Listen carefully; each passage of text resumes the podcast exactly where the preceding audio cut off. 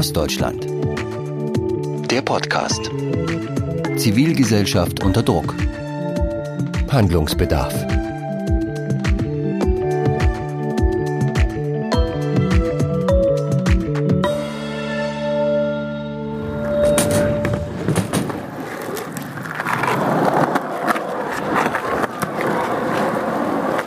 Wo sind wir denn hier? Wir befinden uns gerade auf der Skatefläche vom Dorf der Jugend in Grimma. Und wer bist du? Ich bin äh, Caroline Regen, ich bin die Sozialarbeiterin hier im Projekt. Ich begleite das Projekt und die Jugendlichen, die Jugendgruppen. Ähm, ja, und bin angestellt im Förderverein für Jugendkultur und Zwischenmenschlichkeit. Und was passiert im Dorf der Jugend? Das Dorf der Jugend gibt es als Alternative es ist eine Alternative, ein alternatives Angebot für Jugendliche, die hier ihren Raum frei gestalten können, wo ganz viel auf Jugendbeteiligung gesetzt wird. Gibt es äh, vergleichsweise in Grimma kein anderes Projekt. Letztendlich geht es darum, die Jugendlichen so weit zu befähigen, Selbstbestimmung zu erfahren und Selbstwirksamkeit vor allem. Das Dorf der Jugend liegt direkt an der Mulde, eine halbe Autostunde südwestlich von Leipzig. Gemächlich zieht der Fluss an den historischen Backsteinbauten vorbei, am ehemaligen Kesselhaus, der Maschinenhalle, am Wohnhaus der damaligen Besitzer. Einstmals beherbergten die Fabrikbauten die Birkikt und Co. Mechanische Weberei Dresden GmbH, eröffnet im Jahr 1906. Spitzengardinen wurden hier hergestellt mit eingearbeiteten Gold- und Silberfäden. 1991 wurde die Fabrik dicht gemacht. In Sachsen gibt es mehr als 100 Demokratieinitiativen wie das Dorf der Jugend.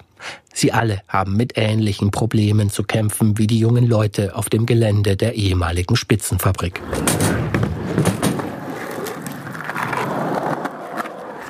Caroline Regen, die Sozialarbeiterin, erzählt, bald nach der Eröffnung der Skateboardanlage begannen sich einige Nachbarn über die Geräuschkulisse zu beschweren. Tatsächlich stehen oben am Hang einige Wohnhäuser. Dazwischen die viel befahrene Nerchauer Straße. Die Stadt untersagte aufgrund der Beschwerden den Betrieb der Anlage an Sonn- und Feiertagen. Also ich glaube, hier geht es auch weniger um nur Nachbarn. Da ist es jetzt gerade ein sehr konkretes Problem. Einfach, dass das einfach die momentane Jugendarbeit in, in dem Sinne behindert. Sarah engagiert sich seit sieben Jahren für das Projekt. Seit zwei Jahren studiert sie in Leipzig Lehramt. Trust Your Heart steht auf ihrem hellblauen T-Shirt. Aber natürlich gibt es auch einfach in der Stadt selber Stimmen, die einfach nicht so super cool sind. Also vor allem ist da Facebook das beliebte Medium, wo solche Aussagen zum Tragen kommen. Und da ist natürlich auch, wenn Marihuana-Plantagen im Stadtwald gefunden werden, sind wir auch natürlich die ersten Personen, die da vor allem für verantwortlich gemacht werden. Wenn irgendwo Graffitis gesprayt wurden, dann sind wir auch die ersten, die daran schuld sind. Also in Grimma geht einfach relativ viel über Mundpropaganda. Es macht halt einfach das gesamte Image des Projektes kaputt, weil hier angeblich die antifaschistische Revolution geplant wird. Äh, letztens kam, kam eine Fahrradgruppe vorbei und der eine Mann meinte so, und das hier ist übrigens das linksautonome Zentrum Grimma. Max, hochgewachsen, breite Schultern, sieben Tage Bart. Aber ja, ähm, natürlich. Also die Vorwürfe existieren ja immer und sobald man von der, ich sage jetzt platt konservativen Route abweicht und versucht äh, alternative Ansätze zu fahren und das auch laut proklamiert, ist man automatisch irgendwie links, grün versifft. Ich, ich weiß nicht so genau. Wird abgewertet? Ja, immer. Also ständig. Alles, was anders ist, äh, ist erstmal scheiße. Den Linksextremismusverdacht kennen alle Zivilcouragierten in Sachsen. Nicht nur im benachbarten Döbeln oder in Wurzen war es in der Vergangenheit immer wieder zu solchen Diffamierungen gekommen.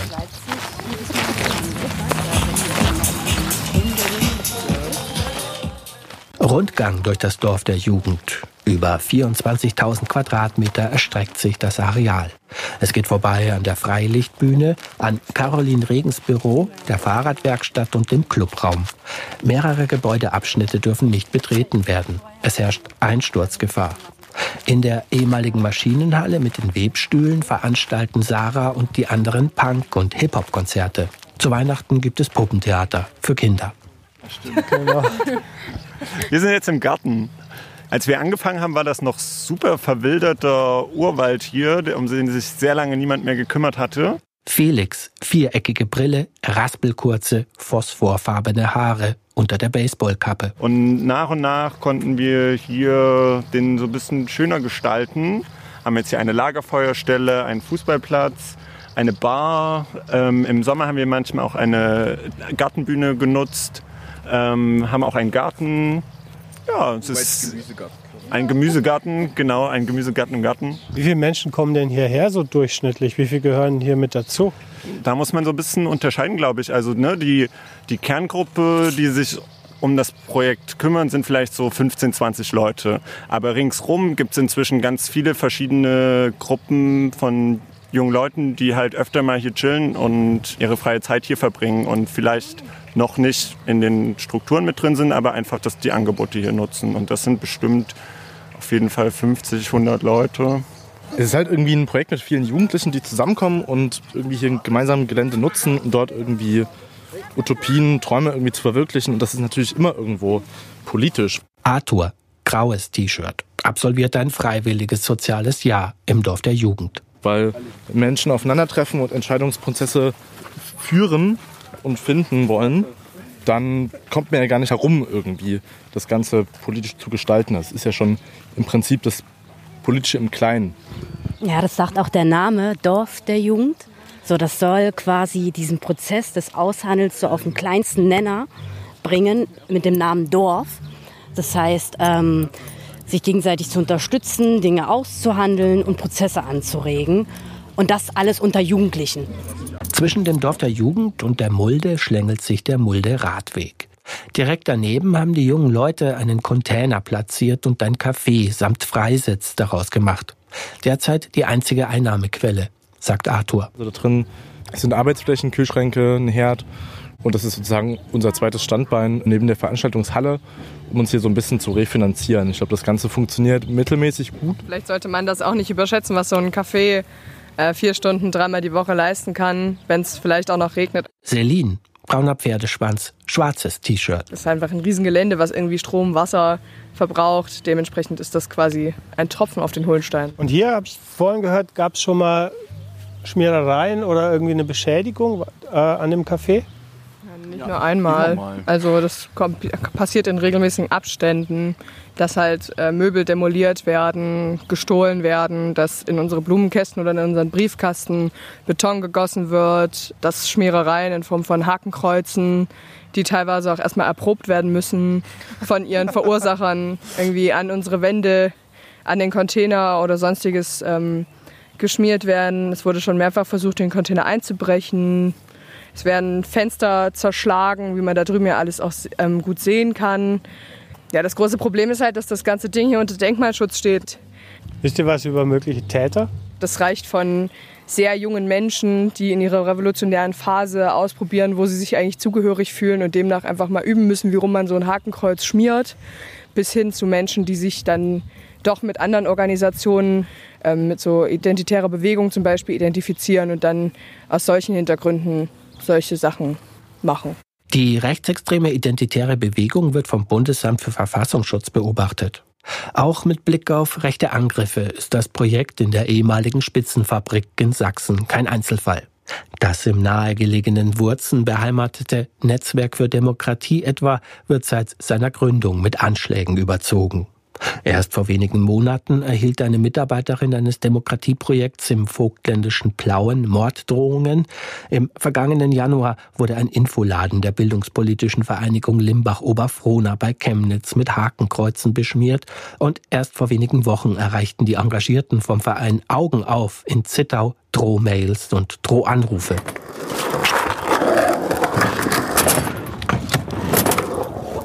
Zurück in der Skateboardanlage. Arthur, Sarah, Celine, Max, Felix und Caroline Regen haben sich neben eine der Rampen auf dem Betonboden gesetzt. Jetzt soll über die Finanzierung des Projekts gesprochen werden. Die Denkmalbehörde kümmert sich um die Notsicherung der Gebäude. Es gibt die Einnahmen aus dem Containercafé und das Jugendamt bezahlt die 30-Stunden-Stelle von Sozialpädagogin Caroline Regen. Für das Projekt an sich finanzieren wir uns ausschließlich aus Spenden, abgesehen von Karos Stelle. Und die Hausmeisterstelle, die wir seit diesem Jahr neu haben, das ist so ein, so ein Projekt vom Arbeitsamt für Langzeitarbeitslose. Und ansonsten sind es nur Spenden. Es gibt jetzt nichts, was sozusagen beständig uns dabei hilft, die Grundfinanzierung des Areals zu decken. Da müssen wir uns selbst kümmern. Das Projekt hätte gute Chancen, vom Bund oder vom Land finanziell gefördert zu werden. Doch auch hier zeigt sich ein generelles Problem, mit denen zahlreiche Demokratieinitiativen zu kämpfen haben. Die Bürokratie, Anträge, Zwischenverwendungsnachweise, Abrechnungsfristen. Ein Aufwand, den Caroline Regen mit ihren 30 Stunden nicht bewältigen könnte. Dazu kommt, die Stelle der Sozialarbeiterin hat das Jugendamt für ein Jahr befristet. So, das heißt, ich schreibe dann wieder einen neuen Antrag und hoffe darauf, dass es weitergeht. Also das ist jedes Jahr nur aufs Neue. Und so äh, langfristige Förderung wäre auf jeden Fall gut für die äh, Planbarkeit der Jugendarbeit. Naja, das heißt zum einen die Unsicherheit natürlich, bei mir persönlich. Ähm, und zum anderen ja, Projektplanung. So, wenn ich jetzt irgendwas planen möchte, im nächsten Jahr passiert das so auf wackeligen Beinen, weil ich ja überhaupt nicht weiß, ob es stattfinden kann, weil ich ja nicht weiß, ob ich gefördert werde. So, das ist ein großes Problem, ja. In Grimma unterstützt auch die Stadt das Dorf der Jugend nicht kontinuierlich.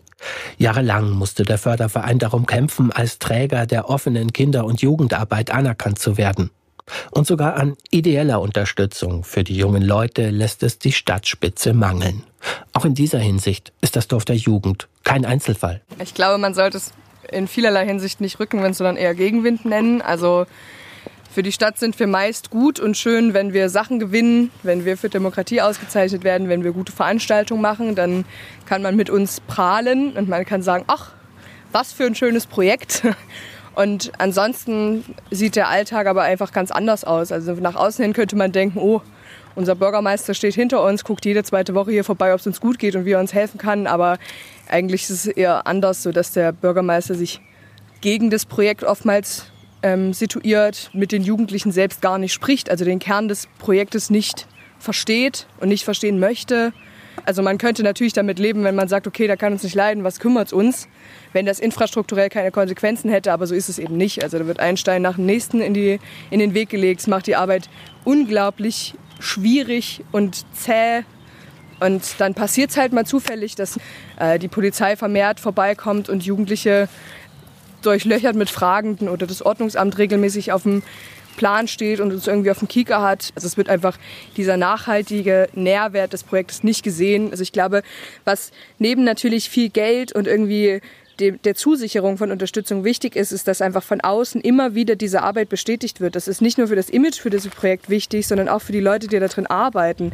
Weil wenn man hier, also ich bin jetzt hier seit sieben Jahren aktiv und schrubbe die Woche 20 Stunden für das Projekt. Und wenn mir dann immer wieder gesagt wird, dass das, was ich mache, scheiße ist und dass ich eigentlich unsere Demokratie abschaffen möchte und dass ich wirklich Abschaum bin, dann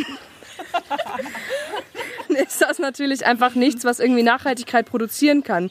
Und dann haben wir vielleicht Glück gehabt, dass hier einfach Leute leben, denen das hier wichtig genug ist, um immer wieder aus der Stadt hierher zu kommen. Aber wenn ich nicht wüsste, auf wen ich mich hier verlassen kann und mit wem ich das mache und mir das nicht so lange aufgebaut hätte, dann kann ich auch in Leipzig wohnen, dann kann ich in Leipzig irgendwas aufbauen und da werde ich dafür wertgeschätzt, dass ich dort Arbeit mache. Aber so funktioniert natürlich Landflucht entgegenwirken überhaupt gar nicht. Und dann kann sich der Bürgermeister ja freuen, wenn sein Altersdurchschnitt in Grimma 70 Jahre alt ist in zehn Jahren und niemand mehr hier irgendwas macht, außer das Jugendblasorchester.